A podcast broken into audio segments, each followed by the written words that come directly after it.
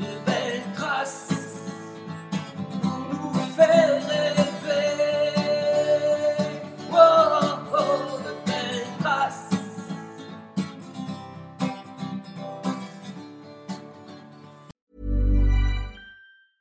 Quality sleep is essential. That's why the Sleep Number Smart Bed is designed for your ever evolving sleep needs. Need a bed that's firmer or softer on either side? Helps you sleep at a comfortable temperature? Sleep Number Smart Beds let you individualize your comfort so you sleep better together. JD Power ranks Sleep Number number 1 in customer satisfaction with mattresses purchased in-store. And now save 40% on the Sleep Number limited edition Smart Bed for a limited time. For JD Power 2023 award information, visit jdpower.com/awards. Only at stores or sleepnumber.com.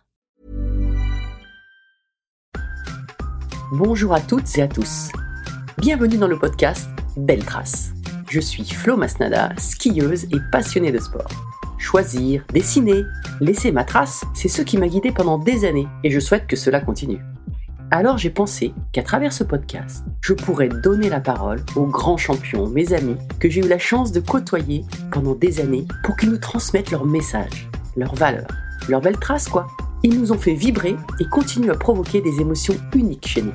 Alors, tendez l'oreille et soyez à l'écoute de leur souffle plein d'énergie positive. Mon invité du jour fait partie des champions qui ont fortement marqué le sport français et mondial. Double champion olympique, quadruple champion du monde. Il impressionne par sa carrure, aussi, ne passe jamais inaperçu. On peut dire qu'il a décomplexé les champions français en conservant ses titres en étant favori de la compétition. Il n'y a pas que le foot en 98. Je me rappelle encore de cette image à Sydney où il arrive au Club France, accompagné d'une nuée de personnes qui le regardent avec des yeux brillants, et lui dit J'ai faim. Bonjour David. Ça va. Salut Florence. Alors Ouais, j'avais faim. ouais. Ouais, t'as- c'est ça. t'avais croqué des judokas, mais t'avais encore faim. J'avais croqué un peu de japonais en Ouais. finale, mais j'avais encore faim, ouais. ouais.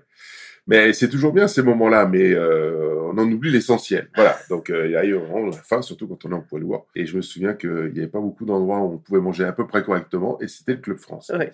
Ouais, ce Club France, moi j'étais bénévole et euh, Ouais. c'est vrai que j'avais arrêté ma carrière l'année d'avant et j'ai découvert les, les jeux d'été. Mm. euh, ouais, bah, j'étais en admiration quoi. Quand t'es arrivé, là, je me déjà le, le gabarit et tout ça, je me dis waouh, waouh. C'était tellement beau quoi. En plus, c'était double champion olympique du coup, ce qui était énorme quoi. Mm. Euh, voilà, comme je disais, franchement, t'as décomplexé les champions français quoi. Il n'y a pas que le foot en 98 Bah, quoi. c'est drôle parce que personne m'avait dit ça. moi, je trouve. Ah ouais, bah si c'est le cas, tant mieux. Moi, j'ai servi Oui. quelque chose. hein, Mais euh, c'est vrai que c'était pas gagné euh, de, de- de faire ce doublé. J'avais eu un accident de moto euh, en 96 qui avait largement complexifié l'ensemble de ma préparation. Mm. Donc euh, de 96 à 2000, il y a eu quelques championnats du monde. J'en ai gagné un et j'ai pas pu participer à l'autre euh, à cause de notamment ces blessures-là en 99. Et donc, c'était loin d'être acquis, cette affaire-là. En plus, petite cerise sur le gâteau, euh, j'ai l'immense honneur de porter le drapeau de la délégation. Et là, on te dit, ah ouais, mais pas de drapeau, c'est pas évident. Il faut penser à gagner aussi derrière, etc. Petite pression supplémentaire. Et tu t'y es préparé à porter ce drapeau? Comment Ouais. tu comment tu l'as ouais Tu t'entraînais dans le jardin non, je vais non. pas te dire comment, mais non, c'était. En fait, je m'étais préparé. Oui, tu te prépares mentalement. Tu te dis, tu essayes d'anticiper ce tour de piste euh, mythique. Et en réalité, euh, ce que je retiens aujourd'hui, c'est euh, l'engouement euh, interathlète de tous les athlètes, de toutes les délégations. Ouais. On est stocké avant dans un immense stade et on défile les uns derrière les autres. Puis là, il y a une espèce d'ambiance de folie. Alors, chaque nation entonnait un, un chant qui leur était propre. Moi, j'avais eu ce sentiment avant de rentrer dans le stade d'avoir toute la délégation qui me poussait aux fesses, quoi.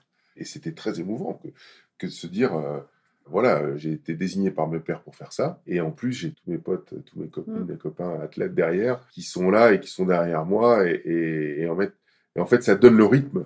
C'est là où on lance le rythme des jeux pour une Mm. délégation. Voilà, c'est un peu ça l'histoire, au-delà de représenter son pays. Mm. Ah, c'est ce euh, que m'a dit Martin Fourcade ouais. il y a pas longtemps parce qu'au début en fait lui il a refusé. ah bon? Il avait refusé parce qu'il s'est dit bah, en fait en biathlon ils ont quand même des courses tous les deux jours après Ah. euh, il y a a 4-5 courses et il a dit au début non et puis après en fait quand ils lui ont redemandé il a dit non mais en fait déjà il s'est dit euh, je peux pas euh, refuser cette responsabilité je peux pas la laisser aux autres Mhm. ce poids Mhm. et je vais l'assumer. Et il a après senti comme exactement ce que tu viens de dire, une énergie incroyable avec tous les potes derrière, se ça. sentir porté. Et il dit ça a été un supplément d'âme dont il se rappellera toute sa vie, quoi, autant qu'une médaille d'or olympique. C'est exactement ça. Et euh, tous les porte-drapeaux euh, disent à peu près la même chose. C'est pas la même joie que de gagner une médaille d'or, mais c'est un moment exceptionnel d'une vie, ça c'est certain. Et ça donne de l'énergie, c'est vrai, ça donne un rythme, ça lance les jeux. Et quand on a porté le, le- le- le drapeau de son pays, euh, c'est quelque chose de, de- qui marque, qui marque, et on a envie que tout le monde vive la même chose. C'est un peu frustrant. Ouais. Alors, je sais pas si. Est-ce qu'on part sur 96 ou 2000 On va- Je voudrais que tu nous replonges dans cette journée-là olympique où tu es allé chercher ce titre. On peut parler de la dernière, Ouais. parce que la dernière elle est un peu particulière dans le sens où je sais que je vais arrêter. Oui, t'arrêtes juste après. Hein. Voilà, Ouais. j'arrête juste après. Je sais que c'est ma dernière compétition. ouais. Euh, je sais que tout le monde m'a déconseillé d'y participer pour deux raisons. La première, c'est que euh, tout le monde a bien vu les difficultés pour être au niveau, pour euh, m'entraîner, pour voilà, c'était pas simple. J'avais quasiment pas fait de compétition l'année qui précédait. Tout était complexe. Et puis la seconde, tout le monde me disait, mais t'es fada, enfin, t'es déjà pas au top, et en plus, tu risques de tout perdre, parce que si tu t'alignes, Mm. voilà, tu risques de perdre, et donc voilà, euh, tu vas finir sur un échec. Tu vas faire la compétition de trop. Bon, le Normand est têtu. et je me suis dit, à, à un moment donné, je me suis dit, mais en fait, euh, et ce sont des proches qui te disent ça, tu vois, des, des très très proches. vois, et tu te dis, euh, attends, est-ce que je vais faire une connerie ou pas quoi? Tu, ça te- Ils te mettent le doute. Puis en fin de compte, au bout d'un temps très rapide, hein, tu, tu reviens sur ce que tu es, sur ce qui t'a construit et sur ce que Mm. le sens de toute ta vie de compétiteur. Et tu te dis, mais attends, mais non, mais attendez, stop. J'ai pas fait de la compétition pour calculer. J'ai pas fait de la compétition pour euh, avoir un plan de carrière me dire, il faudrait absolument que je gagne ci, je gagne ça, etc. Non, j'ai fait de la compétition parce que j'aime ça. Ouais. Point. J'adore ça. Mm. Voilà, c'est pour ça que je fais de la compétition. et, et si ça gagne, tant mieux. Puis ça perd, ça fait partie du jeu. Et Mm. puis je m'en fous. Mais je fais ça parce que j'adore ça, avant tout. Et je me suis dit, mais mon Dieu, mais j'ai failli faire la connerie de les écouter, quoi. Vraiment. Ouais. Et je me suis dit, là, à ce moment-là, j'étais tout à fait tranquillisé. Je me suis dit, mais non, moi, mon but dans la compétition, c'est euh, le plaisir que je vais y prendre. Ça va être la dernière fois, je vais quand même pas rater ça, quoi. Je sais qu'après, c'est trop compliqué, je sens que je tire sur la corde, physiquement, donc, euh, non, non, non, non, ça sera, euh, j'y vais, euh, peu importe si je perds, le titre, le machin, le truc, je m'en fous, j'irai à fond comme d'habitude, je vais prendre un pied fabuleux, et j'ai pris un pied fabuleux, je me suis éclaté, j'ai dégusté euh, chaque millimètre euh, du, du tatami, chaque seconde de la compétition, mais vraiment, hein, comme un espèce de dernier repas, quoi. C'est un peu le repas du condamné, tu vois, tu dégustes euh, jusqu'à la dernière bouchée. J'en ai même voulu un de mes adversaires, parce qu'au premier tour, il n'est pas monté sur le tapis, ce andouille. Donc, il m'a privé d'un combat, Oui. quelque part, c'était embêtant. Bon, voilà, donc euh, j'ai j'ai été vraiment porté et emmené dans cet état d'esprit-là. C'est devenu bien complexe parce que le matin même de la compétition, pour tout te dire, il m'est arrivé un truc incroyable. Dix ans auparavant, je m'étais euh, fait une subluxation du coude droit. Et j'avais des douleurs qui s'étaient déclenchées quelques semaines avant la compétition, avant les Jeux. Mais bon, sans, sans plus. euh, je m'étais dit que ça allait passer. Et en réalité, je m'étais déchiré la capsule du coude, ce qui fait que j'avais un épanchement en permanence et probablement euh, ou du cartilage calcifié ou je sais pas quoi qui devait se trimballer un peu dans, dans l'articulation. Le matin même de la compétition, je me bloque le coude. Ah oui. Voilà, je peux plus le bouger, je peux plus bouger le bras. C'est le truc C'est- oui. Ah, ah, il y a un problème là. Donc le médecin de l'équipe de France m'a manipulé, évidemment, a remis ça en route. Mais en réalité, il n'y a pas beaucoup de gens qui le savent, mais à tout moment, Ça Je- peut se rebloquer ouais, pendant le combat, par pendant exemple. toute la compétition, j'ai eu cette épée de Damoclès au-dessus de la tête. Et comment tu l'as géré, ça, Ben, mentalement je me euh suis dit que j'avais rien. D'accord. Ouais, ouais, non, mais la force du mental. quoi. Je me suis dit que j'avais rien, que ça, allait- ça- ça n'allait pas se passer et que ça, ne servait à rien de se faire du mouron sur quelque chose qui n'existait pas encore. Oui. Voilà. Ah, c'est énorme. Pas simple. Ouais, Voilà. ouais, ouais. Et puis j'ai rien eu. Enfin, ça s'est pas bloqué. Quoi. Mais j'étais opéré euh, deux, trois jours plus tard. Je suis rentré en France plutôt Ah oui, à cause de ça. ouais. d'accord. Ouais. Et alors, le matin du combat, donc il y a ce problème-là, mais Mm. qu'est-ce que tu te dis? Est-ce que tu as un rituel euh, Alors, je suis heureux. T'es heureux. Ah, je suis heureux. Ouais. Je suis heureux. Ça se passe. Hormis cet épisode sous la douche, ça m'est arrivé. Hormis ça, je suis heureux. Je suis dans mon élément. Oui. Voilà. Pour moi, euh, ça peut paraître très prétentieux, hein, Mm. euh, mais très sincèrement, Ah, ouais. être dans cette ambiance de compétition, Je prends mon petit déj, je prends ma douche, je prépare mes affaires. Je suis heureux, j'ai envie d'y aller, quoi. J'ai envie de mettre mon kimono, je mets mon kimono. Et tu sens que t'es fort? Je me sens bien. Moi, je me sens fort. Il y a plein, plein de, de- champions, euh, Alain Bernard, euh, bah, Martin ou d'autres, ils savent que c'est leur journée. Quoi. Ouais. Antoine Denaria, que Antoine, tu connais. Antoine, euh, il arrive en haut des, euh, des Jeux Olympiques et il lève les bras il- avant, avant la descente. Quoi. Euh, il sait que c'est son jour. Mais... En tout cas, il fait, il fait tout pour que Ouais, ce soit mais son tu, jour. tu le sens, Voilà. tu le sens, tu le sens. Ouais. tu vois, on m'a jamais Oui. posé cette question-là. Oui, je savais que j'étais fort. Oui, D'accord. je, je l'avoue, je me sentais très fort. Voilà, je, je- oui, je le sentais. Je me sentais pas perdre, quoi. Enfin, je sais pas comment dire ça. C'est, ouais, c'est ça, vraiment. Hmm. Et toute ma compétition a été heureuse et joyeuse, hein, vraiment. hein. J'ai rigolé, j'ai passé des bons moments. euh, Alors j'avais mes combats, hein, Ouais. forcément. Tu t'étonnes bien. Mais euh, c'était relax, c'était agréable. J'ai eu cette chance, au moins une fois, je l'ai eu plusieurs fois, mais cette fois-ci, pour finir, j'ai eu cette chance d'avoir une compétition euh, idéalement agréable. Voilà. Sans avoir de gros problèmes. euh, Et, et est-ce que cette attitude, finalement, est-ce qu'elle n'a pas un peu déstabilisé tes adversaires qui te voyaient peut-être. euh, bon, ils sont pas là pour, pour parler, mais, non, euh, mais oui. oui, mais ça, les a peut-être déstabilisés de te, te voir aussi serein, heureux, heureux. heureux, oui. serein, euh, heureux d'être là, euh, souriant, euh, blaguant même. Enfin, ouais, ouais, vraiment heureux, sincèrement heureux. Et très certainement que ça a dû perturber mon adversaire en finale. Oui, les japonais. Parce que, oui, le japonais, parce que juste avant, euh, on est l'un à côté de l'autre, on passe un petit bout de temps avant de monter sur le tapis ensemble. Et puis, avec mon entraîneur de l'époque, euh, Marc-Alexandre, on se marre comme des baleines parce qu'en fait, son coach lui met une pression de ma boule. Mais oh, on capte quelques mots de japonais, donc euh, Oui. on entend grossièrement ce qu'ils se disent, mais l'autre, il lui met. un- c'est pas une chape de plomb qu'il lui Ah met oui. sur la tête, c'est la Tour Eiffel. Quoi. Enfin, Ah. C'était du style. Il rentre avec trois boulets derrière lui. Quoi. Ah mais c'était affreux. Oui. C'était du style, euh, t'es l'honneur de la nation, euh, tu n'as pas le droit de perdre, et patati et patacou. Enfin, il lui en remettait, il lui en remettait, il lui en remettait. Tant et si bien que quand on le regardait, on, on a l'impression qu'il il s'écrasait dans le sol, tellement Ah il oui. en-. Oui, vraiment. En plus, il a vu un combat dur en demi-finale face aux Russes, et il avait pas ou mal récupéré. Ça, je peux le dire aujourd'hui. Ça, c'est mes chiens. Euh, c'est normal. On a une image, enfin c'est moi qui lui dis à l'oreille, à mon entraîneur, je lui dis, ça te fait pas souvenir à ce passage du Grand Bleu où il y a ce japonais qui se prépare pour faire l'apnée là, Ah oui, Pour descendre. oui, oui. et il est en hyperventilation, Et puis il est- il fait euh, 0 cm en réalité. Oui. Il tombe à plat ventre dans l'eau Ah oui, et le mec il est voilà, il est en hyper. Et j'avais l'impression de ça. Et je me marre et on se marre, on se raconte ça. Oui. Il reste trois minutes avant de Ah monter oui. sur le tapis. hein. Vraiment. Et donc il nous voit rire. Je me souviens qu'il a bien regardé. Il, il se fout de ma gueule. Quoi. Il se Ah ouais. ah ouais, ouais, il a bien compris qu'on qu'on se marrait, quoi. Alors, on se moquait pas de lui, mais c'était la situation. voilà. Peut-être que ça a eu un impact sur lui, j'espère que pas trop, mais... Et quel est ton le dernier échange avec ton entraîneur avant de monter euh, sur le tapis? En fait, c'est pas très sexy, ce que je vais dire, c'est deux, trois messages de consignes techniques. Ouais. Genre, tu mets pas ta main là, tu mets ça, tu oublies pas ça, euh, voilà. Et Mm. puis c'est tout. Puis, une claque sur le cul, et hop, je montais sur le tatami. Et là, dans les premières secondes, dès que je mets les mains sur le kimono, je sens qu'il a pas encore récupéré de la demi-finale d'avant. Ah oui, tu le sens. Tu sais, quand tu- Kumikata, c'est ça, ça Ouais, c'est ça, le Oui. kimikata. Euh, un judoka, quand il pose les mains sur quelqu'un, c'est comme si tu te connectais sur Oui. euh, un ordinateur. Tu vois, c'est comme si tu te connectais à la personne. Mhm. Tu sens énormément de choses. Il y a une vibration qui fait que tu sens que si la personne est nerveuse, pas nerveuse, calme, peureuse, euh, tendue, pas tendue, euh, trop relax. Enfin, tu sens tout ça. Vraiment, Mhm. tu sens trop- fatigué ou pas, quoi. Tu sens tout ça avec, euh, avec l'expérience. Et donc euh, là, oui, j'étais certain d'avoir quelqu'un qui euh, n'était pas remonté à 100% de ses capacités.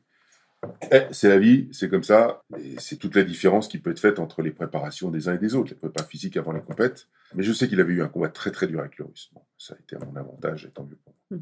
Et toi, tu n'es pas du tout fébrile en sachant que c'est ton dernier combat, que tu vas aller chercher la médaille d'or. Euh, Non, j'écarte tout ça. T'écartes tout ça. Ouais, ça me T'es pollue. centré sur le moment, Oui, ça sur, me le, sur le pollue. combat. Ah là là, oui, oui. Ça, c'est. Je dis pas que tu es une machine, mais presque. Hein. Tu as évacué tout ça euh, en quelques secondes avant, d'ailleurs. hein. Moi, Mhm. je pouvais y penser cinq minutes avant. Et puis, euh, dès que je tourne la tête, je me concentre sur ce que j'ai à faire. J'y suis pendant cinq minutes. C'est la durée d'un combat, enfin un peu plus, parce qu'il y a Mhm. des, des pauses. Et puis après, j'en ressors. Et là, je me rends compte de tout ça. Je t'avoue que j'ai eu du mal à en ressortir. D'accord. Je suis resté dans ma concentration, dans ma bulle pour être euh, à 100% actif, tu vois, pour pas être pollué par n'importe quelle autre pensée. T'es dans une espèce de bulle, quoi. Enfin, tu connais ça. Mm. Et donc, euh, je gagne. Je dis à mon adversaire en sortant, je lui serre la main et je lui dis euh, Je suis content d'avoir fait ce combat avec toi, parce que c'est mon dernier. T'es japonais, euh, moi je suis français. Et, et voilà, c'était pour moi le combat idéal pour en faire un dernier. Ouais. Et c'était aussi le, le meilleur derrière moi, c'était le numéro Mm. 2. Donc euh, voilà. S'il avait fallu écrire un scénario, il fallait écrire celui-là. Donc j'étais heureux de ça, je lui ai dit. Donc lui était euh, affligé, évidemment, c'était pas simple pour lui. Et tout de suite derrière, il y a deux ou trois questions qui me sont posées par euh, une copine à moi, en plus, qui, Ouais. qui est journaliste, Céline Giraud, pour pas la citer. Et, et elle me dit, euh, parce qu'elle était émue, elle connaissait toutes Ton les parcours et ton parcours. accident pour Voilà, aller jusque-là. ouais, ouais. C'était compliqué, c'était voilà, elle était émue de, de ce qui se passait. Et puis elle me dit, euh, j'ai posé la, la question la plus conne de ma vie. Je, je t'ai demandé si c'était le plus beau jour de ta vie, alors que. Mm. Et moi, j'étais vraiment, euh, tu vois, encore dans mon truc, euh, pas sorti, pas suffisamment. Et je lui ai dit non, non, non, c'est pas le plus beau jour de ma vie. M'a- je lui ai répondu tac au tac. Oui. Non. Elle me dit ah bon, c'est quoi alors? Je lui dis bah c'est quand mes enfants sont nés quoi. Mm. C'est ça le plus beau jour Oui, de ma vie. C'est pas un titre olympique. Mm. Et elle est restée comme une cruche comme ça. Et bien, je, je lui ai sorti ça comme ça, spontanément, parce que c'est vrai, je le pense vraiment, même encore aujourd'hui. Tout ça pour te dire que euh, on est dans un univers qui est différent Oui. que ce que tous les autres ont autour de toi. Mhm. Du regard qui est porté sur toi. Oui, de- puis que t'es- t'es acteur encore. puis t'es acteur Alors que les autres sont Voilà. spectateurs. Exactement. Tu mets un certain temps à Mhm. sortir de ça pour te rendre compte de ce que tu as fait vivre aux autres qui t'ont regardé. Ouais. Et c'est assez marrant, il y a un décalage. Et après, donc tu rentres en France, tu te fais opérer euh, du coude. Ouais, je me fais opérer du Il y, a- il y a quelques sollicitations médiatiques quand même. Oui, oui, oui, hein, oui, oui. oui, oui. Ouais. Oui, oui, puis je m'étais dit, euh, allez, je vais profiter un peu de la vie, parce qu'on a, on a des vies un peu bizarres quand Mm. même. Euh, Depuis l'adolescence, on est embringué dans un espèce de tunnel où on a une vie particulière. Mm. Puis comme tu es amené à voyager en permanence sans pouvoir vraiment voyager, parce que tu fais un tournoi, parce que tu rentres, parce qu'il faut que tu te reposes, parce que tu t'entraînes, enfin tu ne peux jamais. Donc là, tu te dis, bon, alors là, j'ai fini ma période d'athlète, donc je vais prendre un peu de temps pour euh, voilà profiter un peu de la vie, etc. Et je m'étais dit, bon, j'ai sué sang et eau là pendant longtemps, je vais prendre une année sabbatique qui a duré 15 jours. Bah oui, c'est. Ouais, Voilà. voilà. J'ai pris une année Mm. sabbatique de 15 jours. Mm. Voilà. C'est-à-dire qu'au bout d'une semaine, euh, c'était formidable. Au bout de 15 jours, euh, je me disais, mais en fait, euh, ouais, je vais aller là, très bien, mais je vais rentrer, mais je vais faire quoi Comment Voilà, Mm. Voilà. Et c'est là où j'ai découvert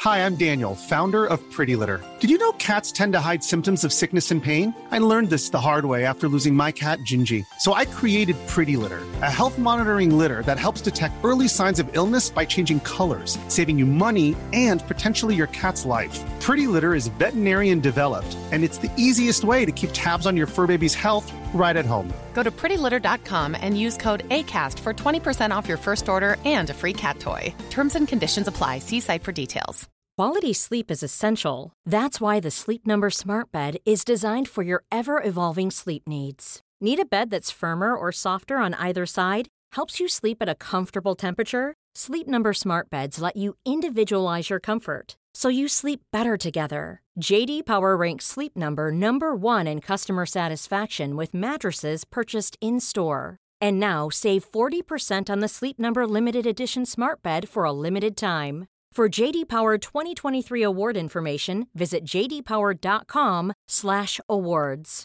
Only at Sleep Number stores or sleepnumber.com. un truc que je connaissais pas chez moi, qui avait été occulté par le haut niveau, par le Mhm. sport. En fait, j'ai une vraie phobie. J'ai pas peur des araignées, j'ai pas peur des Mhm. serpents, j'ai Mhm. pas peur de rien, sauf de m'ennuyer. Oui. Voilà. Ouais. Point. J'ai peur que de ça. Pourquoi tu te lèves le matin? Ouais, c'est ça. Ouais. Mm. Tu te dis, euh, bon. euh, Et même pour des trucs anodins, c'est même euh, assez chiant parce Mm. que aujourd'hui, ma femme me dit, mais tu pose-toi. Cool. Détends-toi. Ouais. Profite. Voilà. Regardons un film. Par exemple, qu'on choisit tous les deux. Que voilà.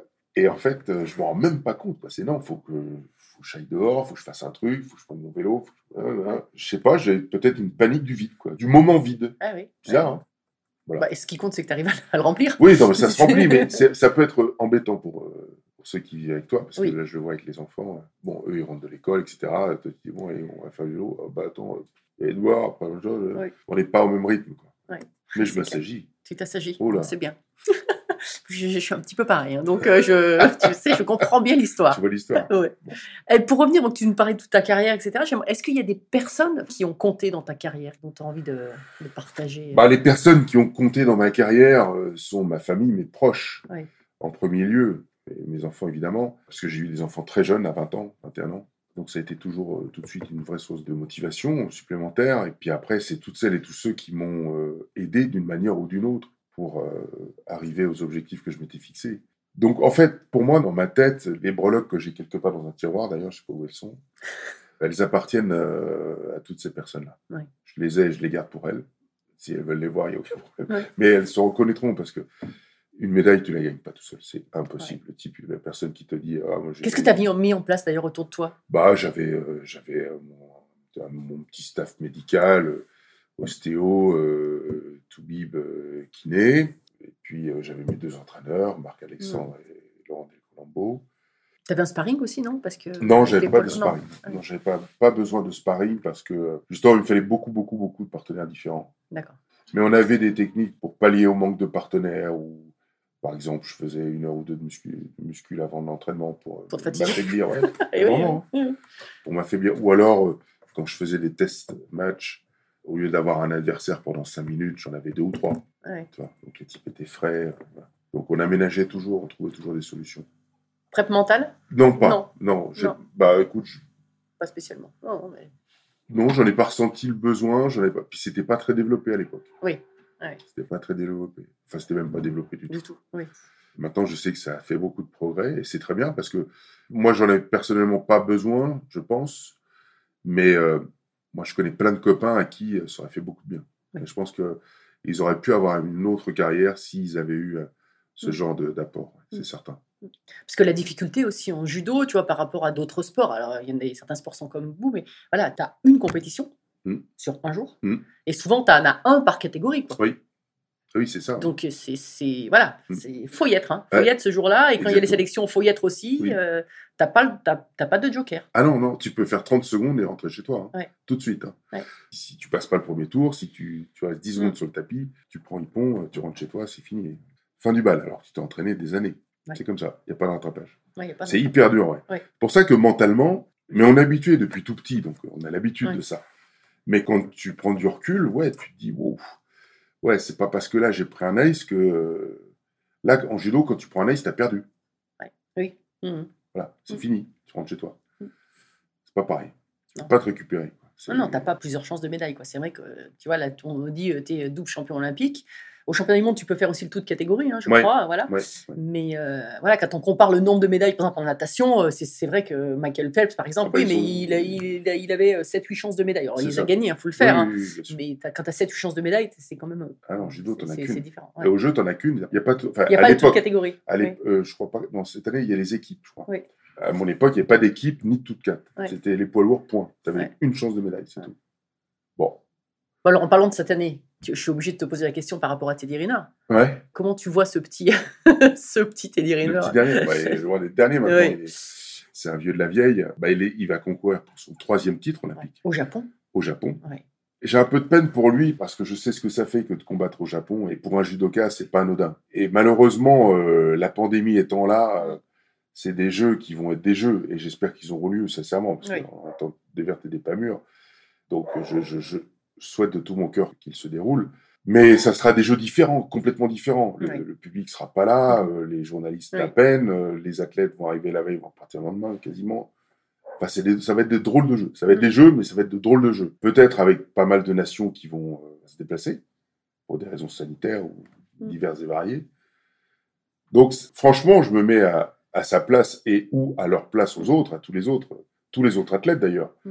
Franchement, je me suis dit, je- ça me fait de la peine pour eux. J'ai de la peine pour eux. Franchement, Mm. je j'aurais pas aimé vivre ça. Mhm. Et ils vont vivre ça et c'est pas super Mm. chouette. Quoi, ça. Ouais. En revanche, Les pour Jeux- les sports olympiques comme les nôtres, euh, c'est vital quoi, que les Jeux aient Mm. lieu. Il faut qu'ils y aient lieu. Mais de cette manière-là, euh, la fête n'est pas du tout la même. Enfin, la fête, on pas, fait la fête, hein, mais l'événement n'est pas le même du tout. Ça n'a pas la même saveur. Quoi. Je veux dire, il faut que tous les athlètes soient là. Vois, pour Teddy, il faut que tous les meilleurs soient là.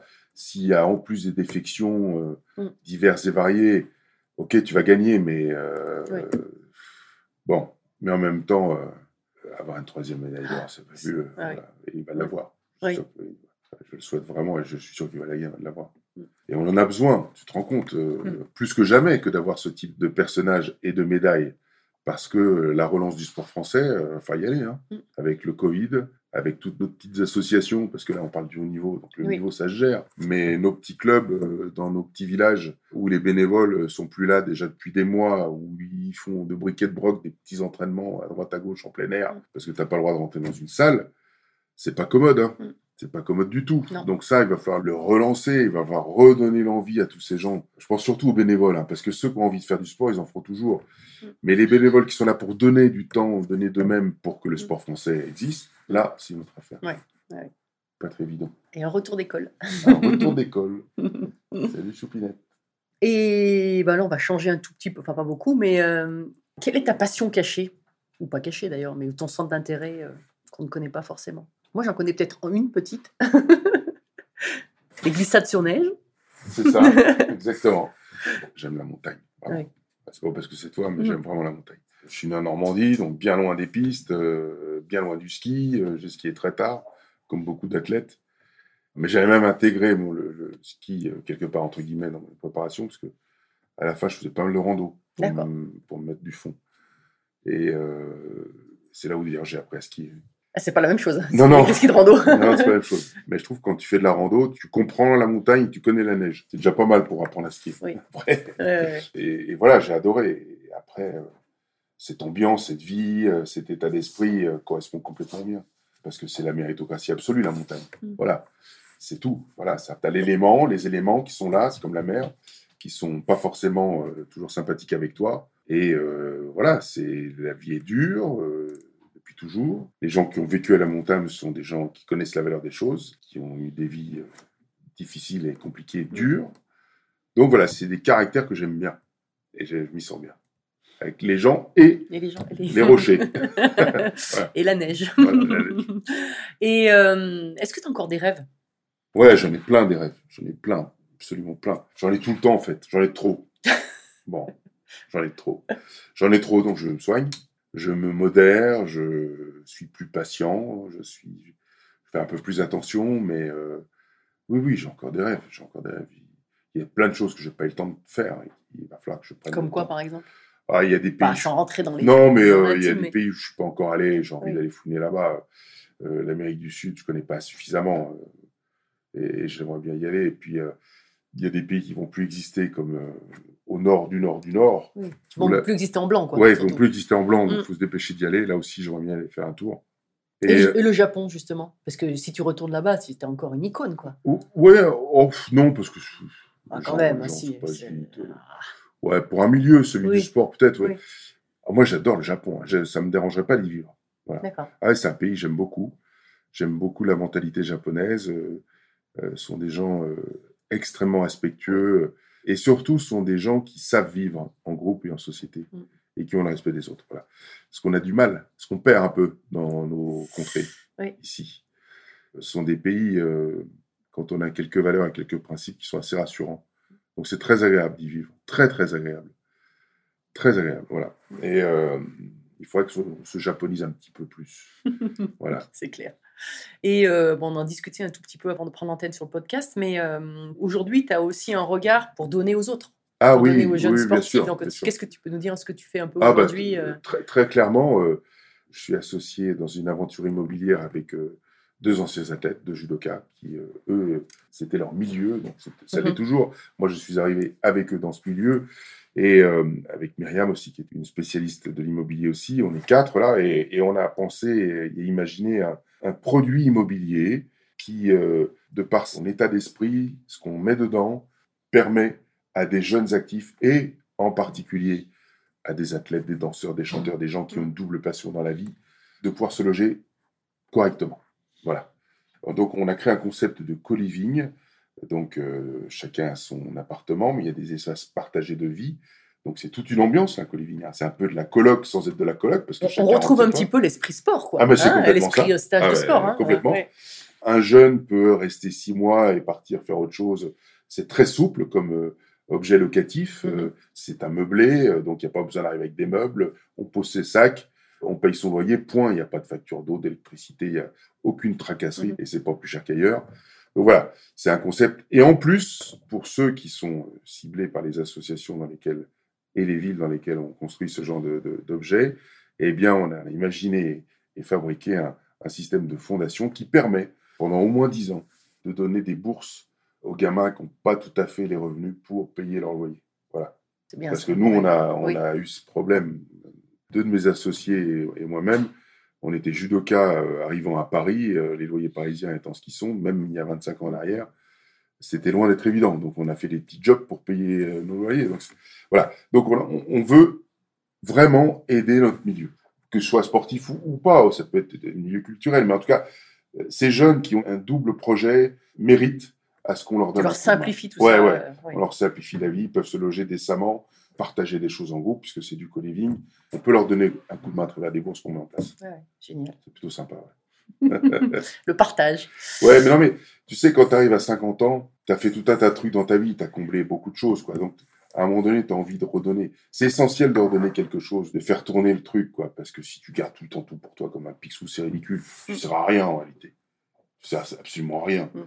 Donc, euh, le fait de- d'imaginer des concepts et des procédés comme cela, bah, tu te dis que tu as une toute petite utilité quelque part. C'est tout sympa. Est-ce que c'est un peu ta devise aussi, ton, ton motto, comme on dit dans la, dans la vie? Ouais, je crois, oui. Oui, parce que, tu vois, quand j'y réfléchis, quand t'es gamin et que t'as une ceinture blanche, donc pour faire du judo, faut être deux. Et euh, le premier cours, le prof te dit, euh, bah, euh, il y a un qui va faire la technique et l'autre qui va la subir. Donc quelque part, tu concours à ce que l'autre progresse et vice versa. Et c'est chacun son tour. D'accord. Voilà. Bah, c'est mon tour de chuter sur la technique, donc tu te mets dans les meilleures dispositions pour que l'autre la prenne correctement. Et puis si tu fais ça, tu auras tout gagné parce que l'autre va comprendre que tu as fait l'effort et va faire l'effort aussi pour toi. Donc tu vois, Ouais. on est dans le donner-recevoir qui est plutôt sympathique. C'est ta devise en fait. Ouais, c'est un peu ma devise. ouais, ouais. ouais. Exactement. Exactement. Ah bah, c'est génial. c'est génial cool. comme devise. ouais. Nous ne sommes que des ceintures blanches en fait. Voilà, moi aussi du coup.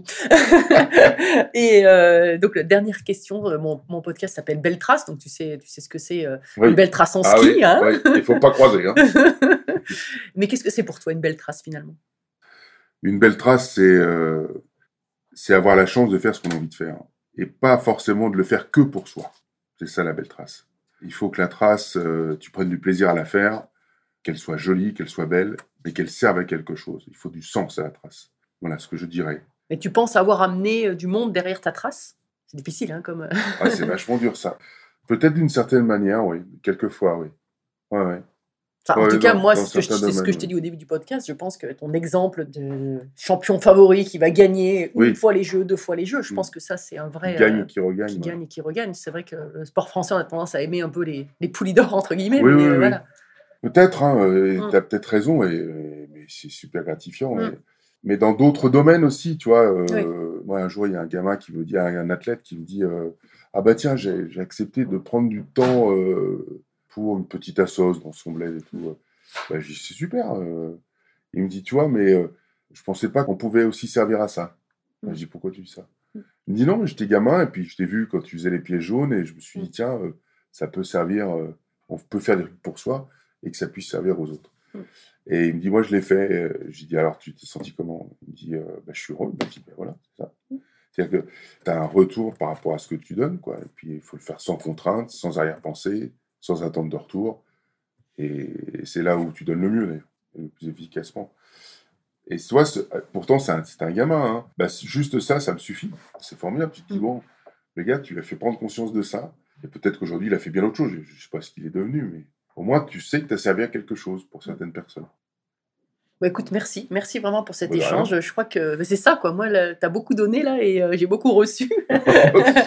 non, c'est vrai. Non, non, merci. C'est euh, un beau partage, en tout cas, euh, dans Belle Trace, David. Merci. Très merci de bonne- m'avoir reçu chez toi. Une très belle maison. Très bonne Avec trace, La famille. Merci à tous, chers auditeurs passionnés. Vous savez qu'en ski, on récompense les jeunes skieurs avec des étoiles. Alors, si ce podcast vous a plu et que vous voulez continuer à suivre les belles traces et à le faire découvrir aux amis, mettez non pas 3, mais 5 étoiles. Et pensez à écrire un petit commentaire pour m'aider à progresser et à dévaler les pistes encore plus vite. Allez, tchuss